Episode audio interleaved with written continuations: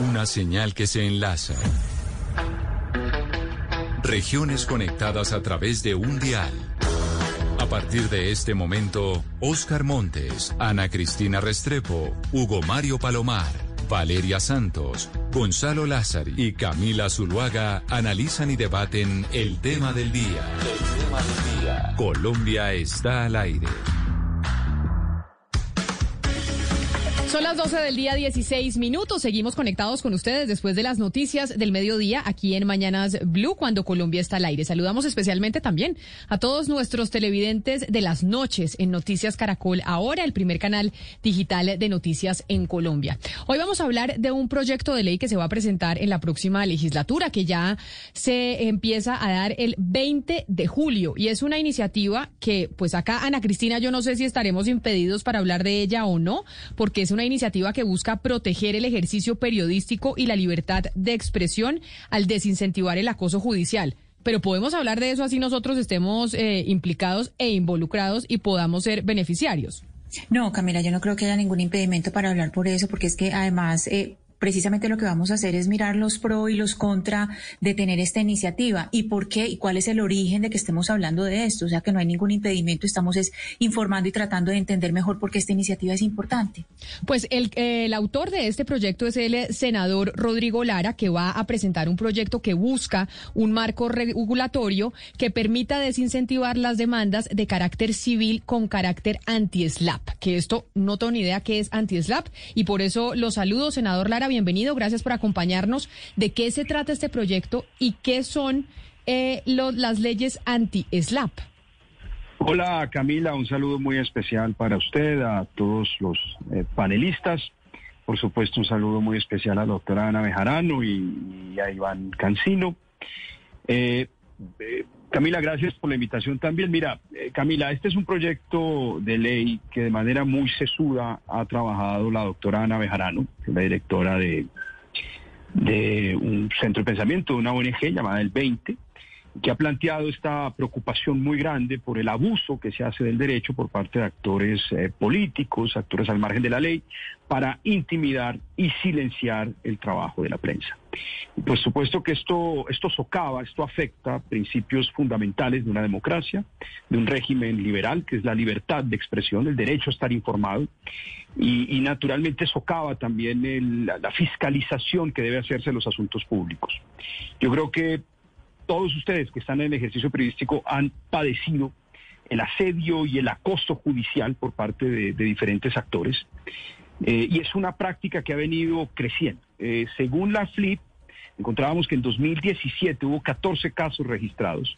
En el 18 se encontraron 38 y en el 2019 ya hablamos de 66 casos que pueden básicamente tratarse o asimilarse como acoso eh, judicial.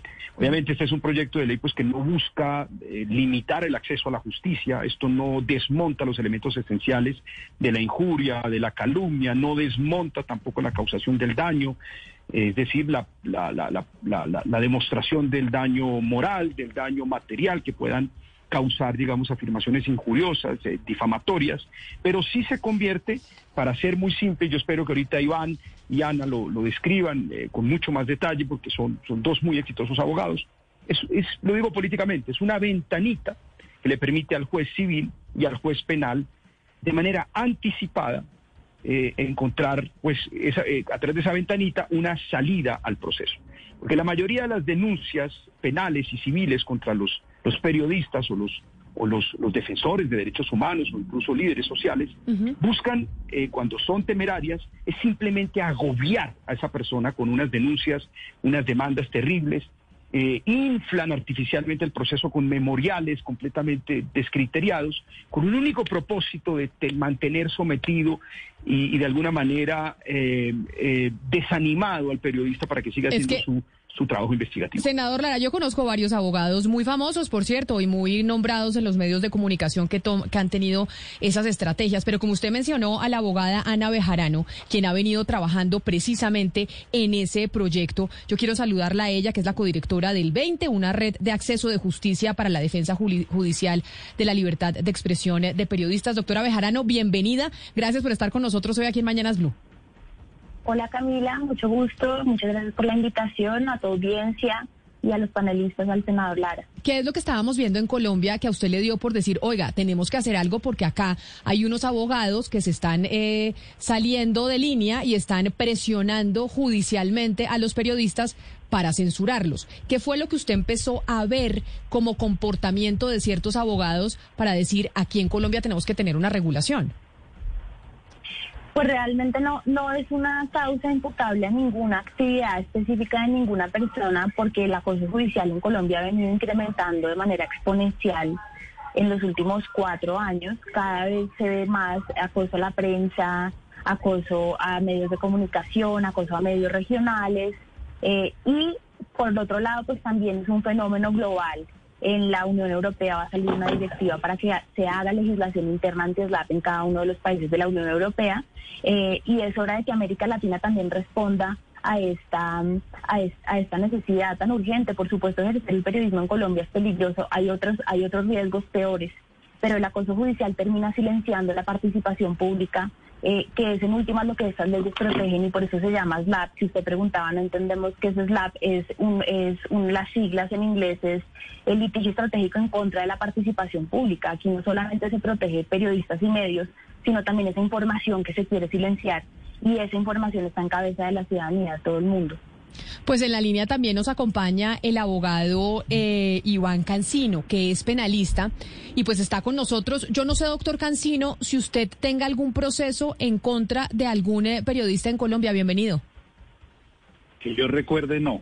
No es mi, no, no es mi estilo. No eh, creo yo, como lo dice Rodrigo y como lo dice Ana, que tanto los servidores públicos como cuando alguien es figura pública en su profesión de abogado, de artista, de político, pues tiene unas cargas eh, muchísimo más grandes de aguantar eh, parodias, caricaturas, columnas, obviamente desde que no traspasen brutalmente y con una mentira categórica eh, lo que se está presentando. Entonces yo por regla general no lo hago y además creo que hoy las redes sociales también dan una facultad para contestar a las personas que tienen esa tribuna muy grande.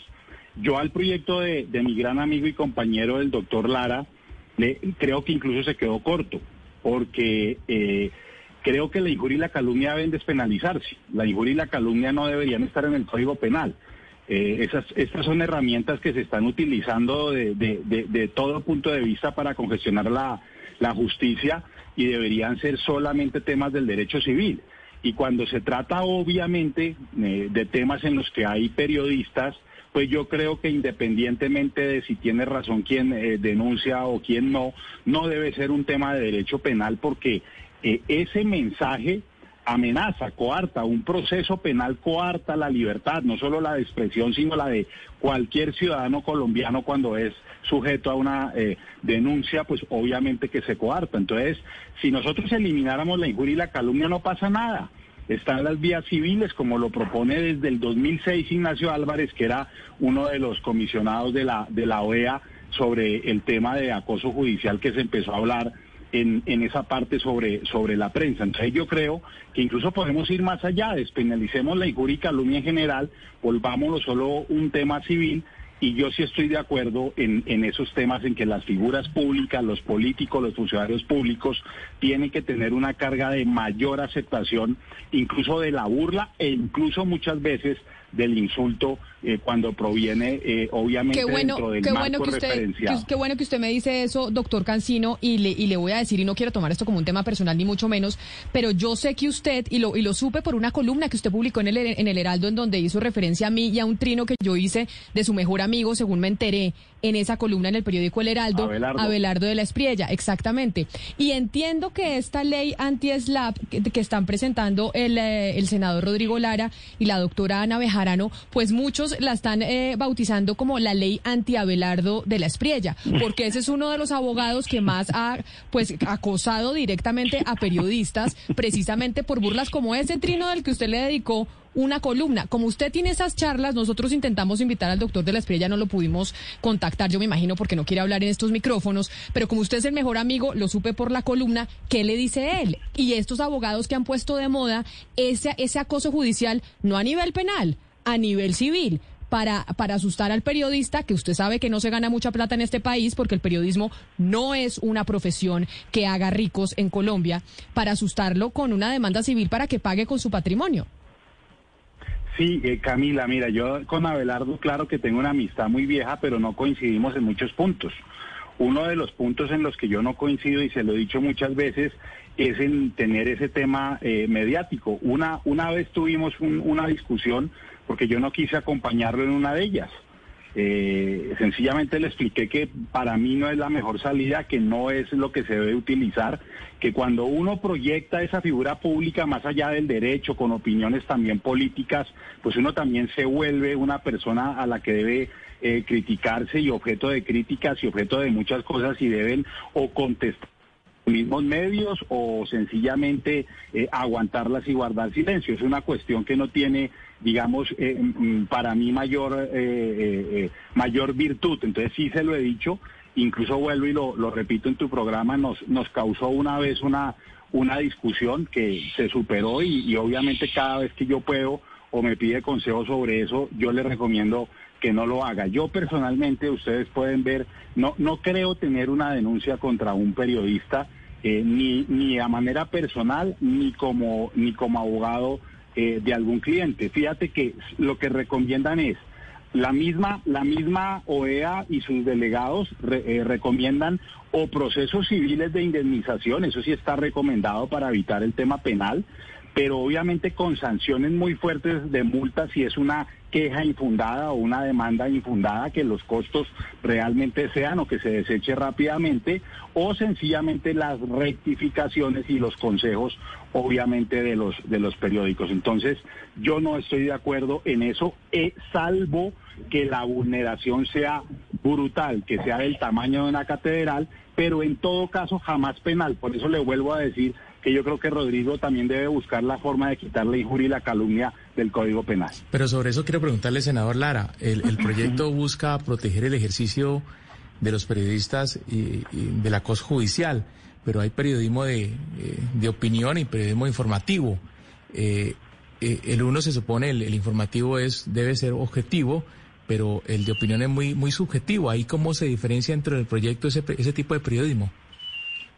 No, pero la, la, opinión que es libre no implica eh, de ninguna manera, es decir, no se confunde con los elementos de la injuria y de la calumnia.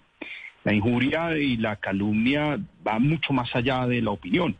Es información falaz que, que vincula a una persona con un delito o, vincula a una persona con hechos que son absolutamente falsos y que le causan un daño a, la persona. Y con base, pues, en esos elementos de la injuria y de la calumnia en una acción civil, usted lo pueden exigir la reparación, pues, de daño moral o de los daños materiales que usted puede haber causado por afirmaciones completamente falaces, mentirosas y malintencionadas. Digamos que e, ese límite está muy claramente definido en la jurisprudencia tanto penal como civil. Digamos, aquí no, no, no, eh, no, estamos modificando esos elementos. Estamos simplemente buscando una salida procesal eh, de, un proceso civil o de un proceso penal muy rápida para que no esté supeditado, no esté sometido el periodista a básicamente a, esa manera de mantener inflado y vivo artificialmente un proceso. ¿Qué ocurre? Por ejemplo, como la Corte, la Corte Suprema de Justicia ha dicho que el daño que puede producir, no sé, un medio de comunicación es nacional, porque pues, se oye en todo el país. Muchas veces el periodista está radicado en Bogotá y lo denuncian en, no sé, en Río Hacha, para obligarlo a desplazarse eh, y causarle pues un, un costo, una erogación y, hacerle imposible la vida, porque como le, señalaba, estos, estas denuncias muchas veces no buscan llegar a una condena porque no tienen fundamento, no tienen mérito, lo que buscan es agotarlo, lo que buscan es cansarlo, lo que buscan es desestimular su trabajo de investigación. Fíjense que eh, hemos visto casos, cuando denuncian a un mafioso muy poderoso, lo primero que hace es mandar una artillería eh, de, de, denuncias penales y civiles contra los, los periodistas. Eso lo vimos recientemente con el caso de Memo Fantasma, por ejemplo. ¿Qué hizo ese señor inmediatamente? Denunciar al periodista que lo, que lo, que lo destapó, que lo desenmascaró, y son mafiosos, son gente muy poderosa, son gente que tiene mucho dinero y que puede fletar a ejércitos completos de, de litigantes para acosar e intimidar al periodista. Eh, sí, pero no solamente eh, fue el memo fantasma. También recuerde que antes Marta Lucía Ramírez había denunciado primero había hecho una denuncia primero del periodista. En ese sentido, le quiero preguntar a la doctora Bejarán, usted al principio de su exposición en este programa nos habló del asedio judicial y habló de los últimos cuatro años. Los últimos cuatro años estamos hablando de campaña presidencial y tres años de, presidencia de Iván Duque. ¿De dónde procede? No hablemos de abogados, sino de la, de la fuente original. Eh, de lo que han visto ustedes, ¿de dónde procede este acoso judicial? ¿Cuáles son esas fuentes esenciales? Y si usted considera, doctora Bejarán, que eh, durante este periodo presidencial ha estado amenazada, seriamente amenazada la libertad de prensa o no? Pues es, una muy buena pregunta, muy buenas preguntas todas, eh, muchas preguntas. Lo, primero que diría es, eh, por supuesto, en mi opinión, sí, este es un gobierno intolerante a la crítica, que ha perseguido críticos, que persigue a la oposición, que censura, que abusa del espacio electromagnético, yo creo que, eso es clarísimo, está documentado. Em, y, y, creo también pues que en, eh, precisamente lo que usted habla en un momento tan importante para que la discusión pública sea rica, sea heterogénea, sea diversa, sea libre. No hay momento más importante en una democracia que pues unas elecciones. Entonces, por supuesto, es, es muy importante eh, que se ataquen ese tipo de fenómenos cuando lo que necesitamos es más, más, más, más discusión pública. Pero por supuesto eso no quiere decir que, por ejemplo, una persona pues que la indican de cometer un crimen y no lo ha hecho y no hay pruebas y le están acabando su honra y buen nombre no pueda defenderse. Esto es otra cosa. Y, y solamente un, un, puntico adicional lo que decía el doctor Cancino, y es que pues, no puedo estar de acuerdo con él en, en el tema de la despenalización de la injuria y la calumnia, porque yo creo que ese es un debate, digamos, muy teórico. Eh, la FLIP desistió de eso hace rato, porque, porque realmente si, si despenalizamos lo que va a hacer es simplemente empujar a que la gente presente más demandas civiles, que igual es lo que está pasando y las demandas civiles, eh, la posición de la OEA ha venido cambiando también, porque las demandas civiles también coartan, eh, digamos, intensamente la libertad de expresión. Imagínense, es el proceso que más rápido puede llegarle a una persona, porque al periodista le llega la medida cautelar al mes de que lo demandaron. Eso no pasa cuando uno pone una denuncia penal ni cuando uno presenta una tutela. Entonces, aunque sea una, un, un proceso que es menos gravoso al final, es inmediatamente intimidante para el periodista. Eh, entonces yo creo que eso, eso es muy grave. No es, no es que sea una vía menos gravosa, no estoy de acuerdo con eso. Pero mire, a propósito de lo que está planteando la doctora Bejarano, eh, doctor Cancino, mm, quienes eh, desempeñamos este oficio, por supuesto que promovemos la libertad de expresión y fomentamos que así se, así se practique en todas las circunstancias. Pero permítame, doctor Cancino, hacer de abogado del diablo en, esta, en estos momentos y, también decir públicamente que no todos los periodistas eh, se, rigen por, por códigos éticos. Eh, hay también quienes injurian y quienes calumnian. Entonces tampoco nosotros vamos a estar por encima de la ley, de la ley. En este caso me llama la atención. Pero yo no creo, eh, Oscar, que ningún periodista quiera estar por encima de la ley, ni mucho menos. O sea, es decir, y todos estamos de acuerdo en que periodista que calumnie, periodista que diga mentiras y que, y que, haga su trabajo mal, pues evidentemente tiene, que estar, tiene que ser sancionado. Lo digo, Camila, precisamente porque, porque el doctor Cancino había dicho que él no era partidario de que se penalizara. Y lo que le quiero decir es que exactamente lo que nosotros queremos es que, que se penalice. Porque un periodista no, puede injuriar y no puede calumniar. A eso me refiero yo. y coincido con Camila en ese sentido. Porque nosotros tampoco estamos por encima de la ley. Ningún periodista puede estar por encima de la ley. Es que, como dijo la doctora no es un debate mucho más técnico que no es acá de que el Código Penal está lleno todavía de muchas normas que no deberían ser penales. No, no, no, es que la, injuria y la calumnia no son un tema eh, netamente penal, es que afectar el honor se puede proteger por el tema civil. Y yo no estoy diciendo que quitar la injuria y la calumnia para que queden absolutamente impunes, no, ni más faltaba. Igual cuando un particular amenace la honra de otro particular, sea periodista o no, servidor público o no, con una gran mentira, como lo decía la doctora Bejarano, pues tiene que tener un mecanismo de protección. El mecanismo de protección puede, puede ser un proceso civil o puede ser una acción de tutela con medidas protectoras rápidas. Lo que tiene importante esta ley es que hay sanciones para quien promueva acciones que son absolutamente desproporcionadas y desbalanceadas de la lógica común. Uno como abogado sabe cuando una demanda tiene algún algún contenido de prosperidad y que hay un problema jurídico a debatir.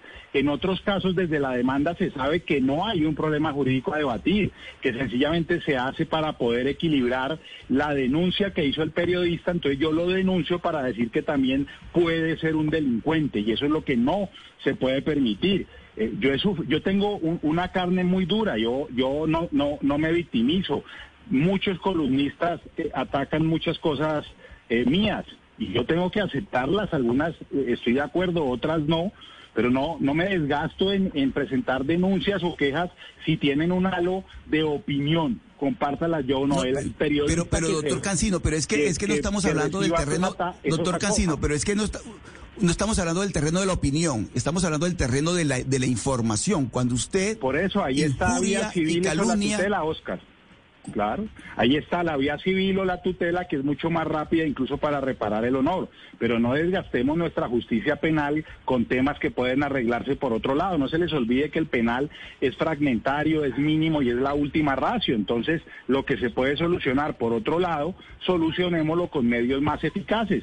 Y vuelvo y le repito, lo más importante de esta ley, de este proyecto de ley, son las sanciones eh, rápidas y contundentes para quien genere el acoso judicial, que eso no existía hoy en el país. Pero, pero mire, Iván, eh, yo quisiera hacer una observación sobre eso. El, suprimir la injuria y la calumnia conlleva, yo creo que también riesgos complejos. Porque, por ejemplo, a mí me han denunciado penalmente por injuria y por calumnia. La última denuncia que yo tuve que padecer fue la de Enrique Peñalosa, bueno, yo dije que habían comprado buses viejos. Ellos efectivamente compraron buses viejos porque son buses diésel de, quinta generación, cuando pues se, consiguen buses hoy mucho más adelantados.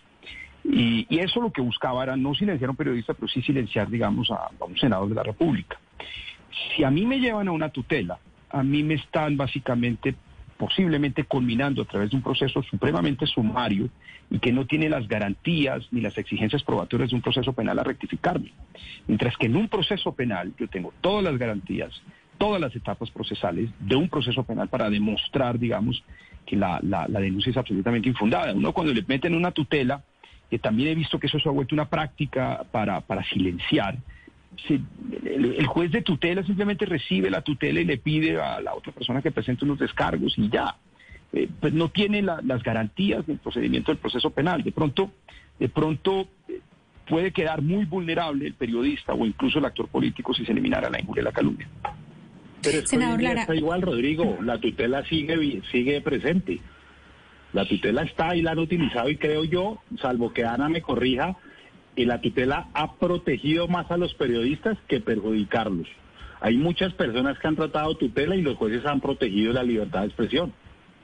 Sí, yo creo Pero que también he visto casos contrarios. Mm. Lo que decía el doctor Cancino, mucha gente acude a la tutela y es un mecanismo muy usado de la cosa judicial.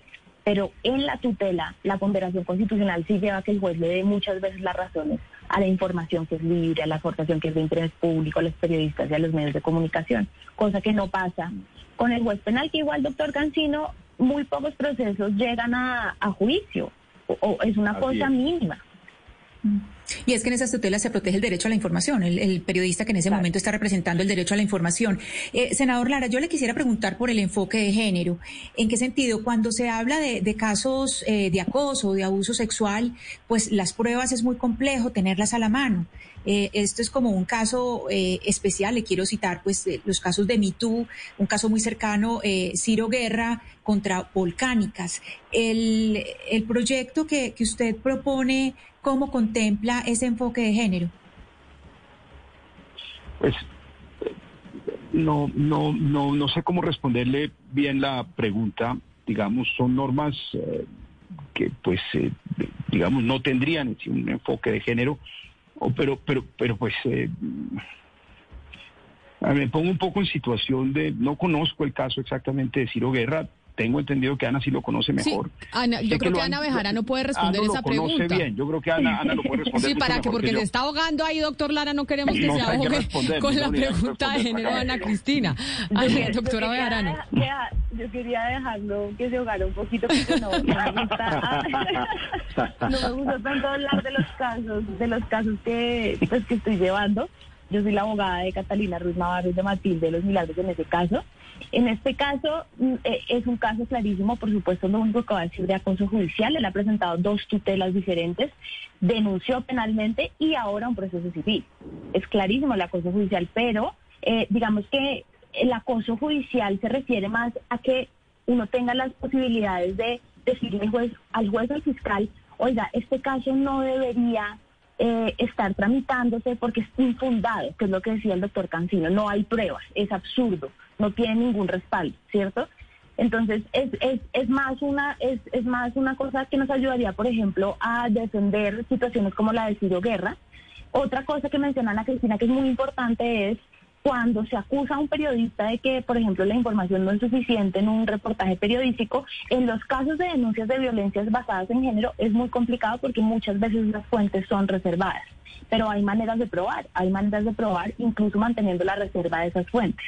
Yo ahí, pero yo, ahí quiero ser abogada del diablo y yo sé que usted es la defensora de Catalina Ruiz Navarro y de Matilde de los Milagros en el caso de Ciro Guerra. Y lo que ha dicho Ciro Guerra, pues él no ha hablado públicamente, ¿no? Ana Cristina, él ha hablado a través de su, de su defensa. Sí, siempre a través del representante. Exacto, y lo que dicen y lo que dicen desde desde su defensa es, "Oiga, a mí se me dañó la carrera. A mí me cancelaron contratos con Netflix, por ejemplo, o con gente con la que yo venía trabajando para lanzar eh, películas y lanzar series, etcétera, etcétera." Entonces, haciendo abogada del diablo, ¿por qué razón, abogada Bejarano, una persona que dice a mí me dañaron la vida con unas denuncias que no nadie pone la cara, que nadie dice nada, que son sobre acoso sexual y no y, que no y que según él no son ciertas, ¿por qué no tendría la posibilidad de, demandar? Cuando dice yo tuve un impacto directo en, eh, en mi vida personal y en mi trabajo como tal y perdí una cantidad de dinero por cuenta de las publicaciones. Pues primero que todo que demande, pero no que use todas todas las, tres vías jurisdiccionales. Pero ¿por qué no? ¿Por qué no? Segundo que todo, no, porque pues Camila, si lo que quieres plata, que pida plata. Si lo que quieres mandarlas a la cárcel, pues entonces que denuncie penalmente. Si quieres restablecer rápidamente su nombre y su, su, su honra, que haga la tutela. Pero, ¿por qué no podría un ser humano utilizar las tres? Si están, o sea, es lo que quiero entender. ¿Por qué un ser humano, un individuo que se ve vulnerado o dice estar vulnerado por la publicación de un periodista no puede utilizar las tres vías? Porque es excesivo, es un uso abusivo del derecho a litigar, es excesivo. Y nosotros tenemos esta figura y lo que le estamos sumando con esta ley es que además de que abusamos del litigio, cercenamos la participación pública, pero usted tiene razón en una cosa, claro que es importante que la gente tenga derecho a defenderse, por supuesto que sí, y Ciro Guerra tiene derecho a defenderse, lo que pasa es que la cosa más importante que deja la cosa judicial es que la verdad siempre sale a reducirse entonces, el hecho de que estas cuentas sean reservadas no quiere decir que los hechos no sean demostrables. Y si usted lee el segundo reportaje de Volcánicas, queda clarísimo que esos hechos son demostrables, clarísimo. O que por lo menos esos periodistas actuaron de manera diligente y que dieron la suficiente información para hacer un reportaje periodístico serio. Entonces, si el señor Guerra está diciendo, o nunca ha dicho en todo caso, que es mentira, él ha dicho que se va a defender, pero nunca ha dicho que es mentira. Entonces, e, eso es una cosa que los acosadores judiciales no entienden y es que el acoso judicial lo que hace siempre es sacar a relucir la verdad de lo que se quiere silenciar. Pero entonces lo que dice este proyecto, y me parece buenísimo que tomemos el ejemplo que pone Ana Cristina del caso del director de cine Ciro Guerra, lo que dice este proyecto, senador Lara, de las leyes anti-SLAP y que se va a presentar el 20 de julio, es precisamente que no se pueda abusar del derecho y utilizar tres vías, que se escoja una, por ejemplo. ¿Eso es lo que dice el proyecto o qué es lo que dice? No, no, no, no. Esto lo que busca, y se lo voy a resumir de la, digamos, sin acudir a, los términos jurídicos, es una ventanita. Cuando usted presenta una demanda civil por reparación de daños morales, etcétera, pues eso tiene todo un proceso. El proceso son una serie de etapas en donde se practican pruebas, se cita audiencias, se escucha. Lo que se busca básicamente es que el juez, desde el principio, pueda detectar que no hay una causa justa en la demanda civil o en la denuncia penal, que está ante un caso notorio y evidente de abuso y de acoso judicial y, y, tenga una ventanita procesal para salir y decir, ¿sabe qué? Yo archivo inmediatamente o termino básicamente esta actuación procesal porque considero que lo que aquí hay es una utilización temeraria e infundada del derecho y por consiguiente a este abogado o a este demandante le voy a poner también una multa de 30 salarios mínimos. Es una salida pero, procesal. Pero, doctor Lara, doctor Lara, perdóneme un segundo, pero, o sea, ¿en qué momento el ejercicio legítimo que tengo yo como persona natural a defender mi, mi, buen nombre, mi honra y lo demás, termina convirtiéndose en acoso judicial? O sea, ¿en qué momento el, el, ejercicio que yo hago de la defensa de mi buen nombre, de mi, de mi, de mi reputación y demás, se, se convierte en acoso judicial? ¿Quién lo determina y con base en qué? Todo el sistema judicial, judicial está montado básicamente sobre la capacidad de un juez o de un funcionario judicial para interpretar la situación a la luz del derecho, a la luz de las normas que existen. Obviamente, usted no puede fijar reglas 100% abstractas, usted tiene que darle un margen de discrecionalidad al juez. El juez es el que tiene que interpretar, entender en cada situación cuando estamos ante un caso de, abuso judicial. Obviamente el juez no puede abusar de la figura y su primer reflejo, su primer deber es darle trámite porque pues está en juego el derecho de, acceso a la justicia. Pero pues cuando él vea un caso notorio, que en sí no es la regla general, sino la excepción, él tiene una salida procesal. Sí, yo quisiera sumarle a, a, lo que dice Oscar, que es muy importante, porque el acoso judicial no es cualquier cosa. El acoso judicial tiene unos, unos, unos lineamientos específicos. El acoso judicial usualmente eh, de causas infundadas, sin pruebas, sobre información de interés público, eh, de, ejercido usualmente por personas con acceso a amplios círculos de poder econ económico, político, social. Digamos, hay unos elementos doctrinales que están en la, la, exposición de motivos y un poco también se sugieren en la definición legal de acoso judicial y la idea es que la Escuela Judicial Rodrigo Lara Bonilla también haga un esfuerzo por eh, plantear estos temas en la formación de los jueces, que es tan importante para, pues para lograr que, se internalice ese concepto. Yo le digo una cosa, en California que existen leyes anti-SLAP, muy pocas veces son exitosas las, las, las solicitudes de sentencia anticipada, porque claro que debe primar el derecho a acceder a la justicia. Lo importante es que exista esa, esa institución para que uno también pueda decir, oiga, esto es absurdo, usted es un político, usted tiene que aguantarse que le digan, por ejemplo, eh, pues no sé, o sea, que está gordo. de la gente. Punto. Sí, que está exacto. gordo, que le hagan una caricatura. Sí. O el, eh, Sí. Pero, pero abogada Bejarano, entonces explíquenos algo básico en temas aquí de esta ley y del derecho. Que cuando yo hablo de acoso judicial, ¿cuál es la definición? ¿Cuándo empieza a haber acoso judicial? El acoso judicial es el uso de las vías judiciales para perseguir discusiones que son fundamentales para la eh, participación pública, para la, com para la comunidad, que están infundadas, que usualmente tienen el fin no de revelar una verdad o de aclarar unos hechos o de corregir algo, sino de silenciar. Entonces muchas veces estas causas, por ejemplo, se pide, se le ordena a la señora Camila Zuluaga que eh, baje la nota inmediatamente antes de que, de que termine el proceso. Entonces, tiene unos elementos específicos que ya hacen ver que la causa es excesiva, que se está usando mal el derecho y que no es cualquier acción judicial para restablecer el derecho al buen nombre y a la honra.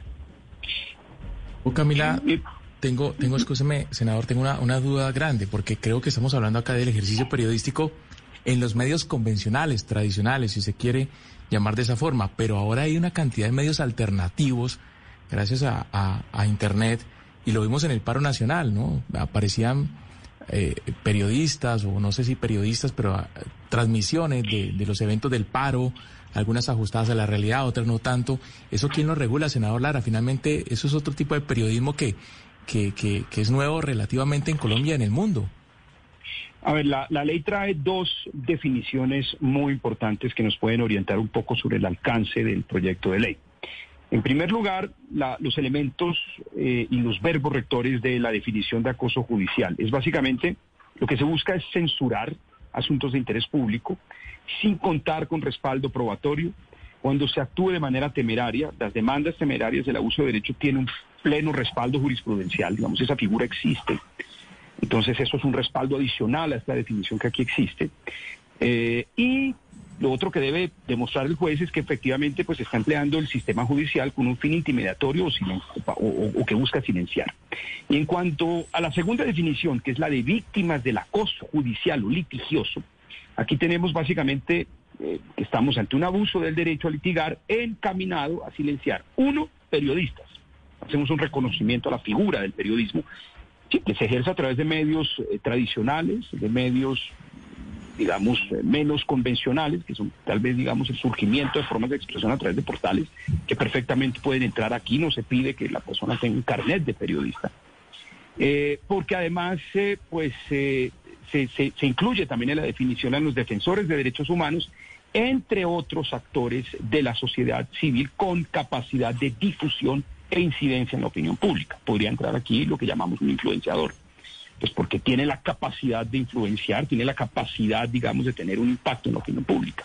Es una definición amplia, es una definición que queda, como le mencionaba al principio, sujeta a una interpretación judicial. Y así funciona el derecho, sobre la base de la interpretación judicial.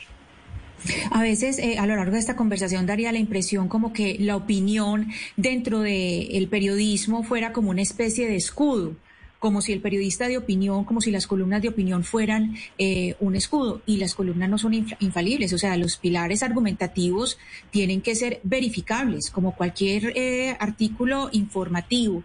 Yo eh, le quisiera preguntar al doctor Cancino sobre este asunto que hemos estado discutiendo y sobre la opinión, sobre la verificación de los pilares argumentativos. ¿Cómo sancionar la mentira sin vulnerar la libertad de expresión? ¿Cómo encontrar ese punto? Y si este tipo de leyes son absolutamente necesarias para, para llegar a ese punto medio, para encontrar ese equilibrio.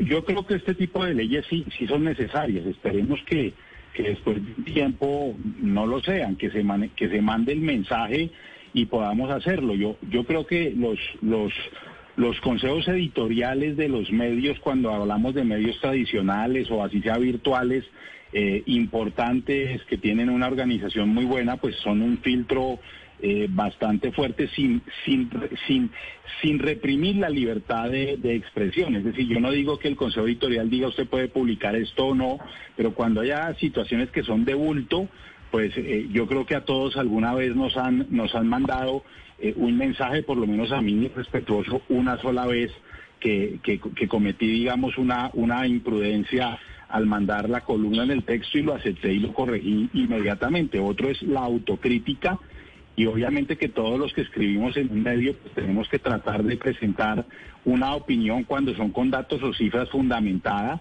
y cuando es sencillamente un punto de vista, pues yo creo que ahí sí no tiene que haber eh, ningún control frente a lo que las eh, personas pueden decir.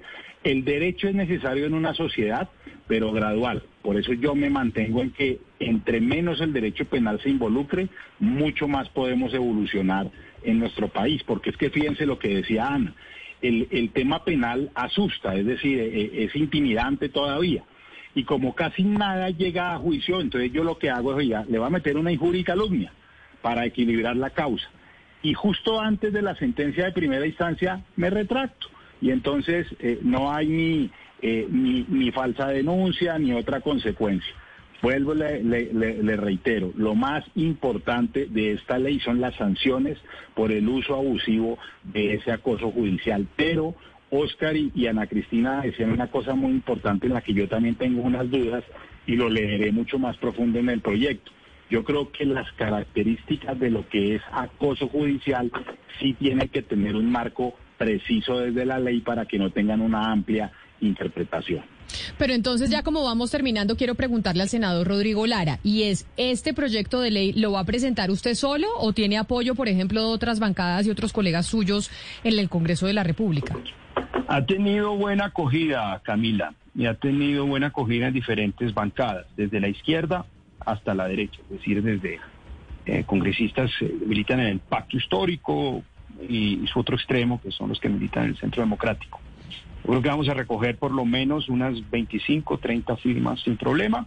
Eh, hay muchas firmas de la Comisión Primera del Senado y de Cámara, lo cual anticipa o nos permite anticipar, así que va a tener un trámite rápido. Esto sale bien. Pues qué maravilla, lo felicito. Y como ya se nos va acabando el programa, no lo puedo despedir sin preguntarle sobre una noticia que conocimos hoy. Y es que finalmente el magistrado de la Corte Constitucional, el doctor Ibáñez Najar, presentó ponencia positiva para revivir eh, la personería jurídica del nuevo liberalismo por la tutela que presentaron los hermanos Galán. Entiendo que todo indicaría que la Corte y los magistrados estarían inclinados para votar a favor de la ponencia del magistrado Ibáñez. Me colgó el doctor Lara, no me diga que le, no le gustó la pregunta. Ah, yo no sé quién se me fue. Entonces iba a decir, bueno, entonces no me quiere hablar nadie de lo que diga la Corte Constitucional. ¿Qué pasa entonces? ¿Cuál es el futuro una vez en la Corte Constitucional, como todo parece ser, revivirá el, el nuevo liberalismo? Porque su papá hizo parte también de ese partido. Claro, mi papá fue uno de los cuatro fundadores del nuevo liberalismo en 1978 cuando se encontró con Luis Carlos Galán en el Senado de la República, cuando ambos llegaron por primera vez.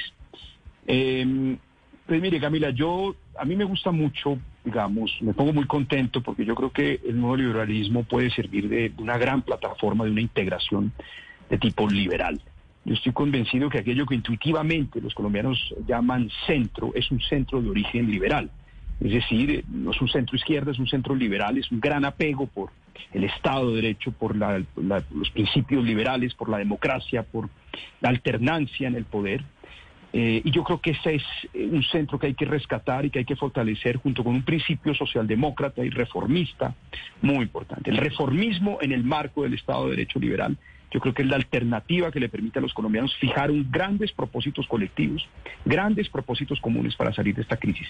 No podemos seguir en esta política corrosiva y deleteria pero me, pero, pero me está, pero me está usted hablando entonces ya de campaña política, pero concretamente el nuevo liberalismo, usted ya no está en cambio radical, porque ustedes fueron los desertores, se fueron algunos, ¿usted terminará ya en el nuevo liberalismo? Pues ojalá, pues, eh, sería muy bueno. El problema es que eh, el sistema político colombiano es un sistema cerrado por dentro y por fuera. Es decir, en apariencia es un sistema supremamente abierto, pero es un sistema diseñado para preservar los monopolios de los partidos políticos. Realmente los partidos políticos son, son es muy difícil salir pasar a otro partido. Entonces, pues vamos a ver cómo sale el fallo y si permite que quienes no hemos renunciado a una curul podamos eh, pasar a un partido pues que nos llega a la fibra y nos llega al corazón, por supuesto, y que con el que compartimos pues su origen y, todos los fundamentos ideológicos. Pues doctor Rodrigo Lara, senador de la República, mil gracias por haber estado hoy aquí con nosotros en eh, Mañanas Blue. Vamos a ver qué pasa entonces con el nuevo liberalismo y si usted termina allá, pero el tema es si jurídicamente puede terminar allá o ya habló usted con los hermanos Galán y acordaron en que usted también hace parte de ese partido. Pues yo creo que pues los partidos políticos son partidos abiertos, no, no son, digamos, el que quiera llegar, en teoría podría, debería poder llegar a un partido. No, vamos a ver, tú sabes que el, sistema de partidos, eh, el sistema colombiano de partidos está lleno de trampas jurídicas y, hace muy difícil, ostentando usted una curul, pasar a otro partido político. Eh, las trampas son la pérdida de investidura, las trampas es que lo inhabilitan, eso hay que mirarlo con lupa. Ojalá los elementos del fallo permitan que quienes tienen algún vínculo con el partido, moral, histórico o de afinidad ideológica, puedan volver tranquilamente o entrar tranquilamente. Senador Lara, mil gracias. Feliz resto de día para usted y mucha suerte. Camila, muchas gracias.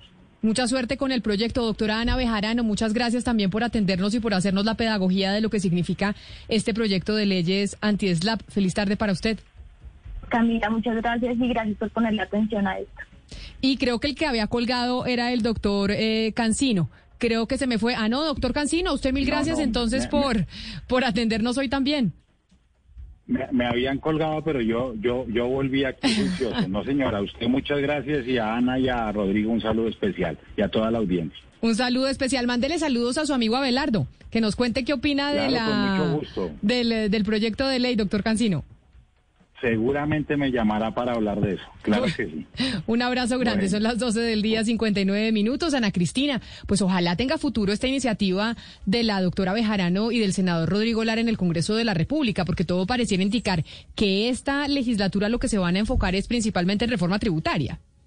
Sí, Camila, y este proyecto sí tiene una particular importancia porque, como bien lo dijo la doctora Bejarano, hay un problema con, pues, con la libertad de expresión que viene desde los más altos funcionarios, desde vicepresidencia que hace denuncias, eh, hasta todo tipo de funcionarios. Entonces, el acoso judicial, Camila, es ya un problema que lo ha tratado numerosas veces la Fundación para la Libertad de Prensa y ya es hora de que el, Congreso eh, pues le ponga atención.